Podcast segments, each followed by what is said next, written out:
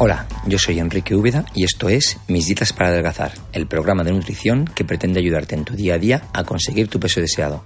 Y sobre todo y más importante, el peso más saludable para ti. Y con esto empezamos. En primer lugar os quería pedir disculpas por el tono de voz, pero el tanto aire acondicionado y tanto ventilador en esta época del año con tanto calor me está afectando bastante a la garganta. Pero bueno, no quería dejar de grabar a pesar de, de esta voz un poquito más ronca de lo habitual. Hace un par de podcasts, hace un par de, artículos, os hablé de cómo era más fácil perder peso en verano, pero que no todo el mundo lo conseguía debido a que no comía lo que, lo que correspondía. Pero hoy os quiero hacer una pequeña reflexión del resultado de los controles de mis pacientes a la hora de perder peso durante todo este mes de, de julio. Por norma general, no todo el mundo cuando llega a su revisión semanal o quincenal o mensual ve una pérdida de peso positiva en el momento de hacer el control y los motivos son muy, muy variados. Muchas chicas es porque están ovulando en esa semana y siempre hay algo más de retención de líquido y el consecuente aumento de peso. En otras ocasiones es porque no han podido seguir la dieta por diferentes motivos.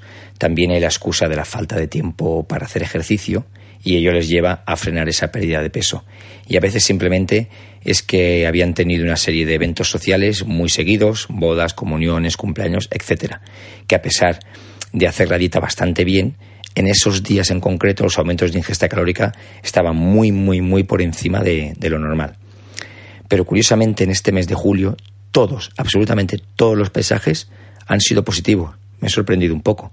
Y la sensación a la hora del seguimiento y adherencia a la dieta también ha sido muy positivo. Comentarios como no he podido comerme todo porque me saciaba antes. O personas nuevas que empezaban la dieta me decían, no entiendo cómo puedo haber perdido peso con toda la comida que me has puesto y que me cuesta acabar. Como mucho más que antes. Y creo que la respuesta al porqué de estos resultados es el calor, la calor. El calor no hace perder peso. Ya escribí un artículo sobre cómo se perdía más grasa con el frío que con el calor, donde explicaba la tontería de ponerse una bolsa de basura en el cuerpo para entrenar, para así sudar más y así perder más grasa. Se puede perder más peso de líquidos, pero no de grasa, y esos líquidos que has perdido luego los has de recuperar. Si te interesa este artículo puedes verlo visitando la web en el artículo número 6. Pero lo que sí que hace el calor es reducir la sensación de hambre y aumentar la de sed. Y si he logrado convencerte para que esa sed la quites única y exclusivamente con agua, con agua con gas con un poquito de limón, sin abusar del agua con gas que tiene un poquito más de sodio, o con infusiones frías, así conseguirás saciar esa sed sin aumentar absolutamente ni una sola caloría. Y el hecho de que se reduzca el hambre también facilita la adherencia a la dieta, así que es el mejor momento para ser más estricta sin necesidad de pasarlo mal.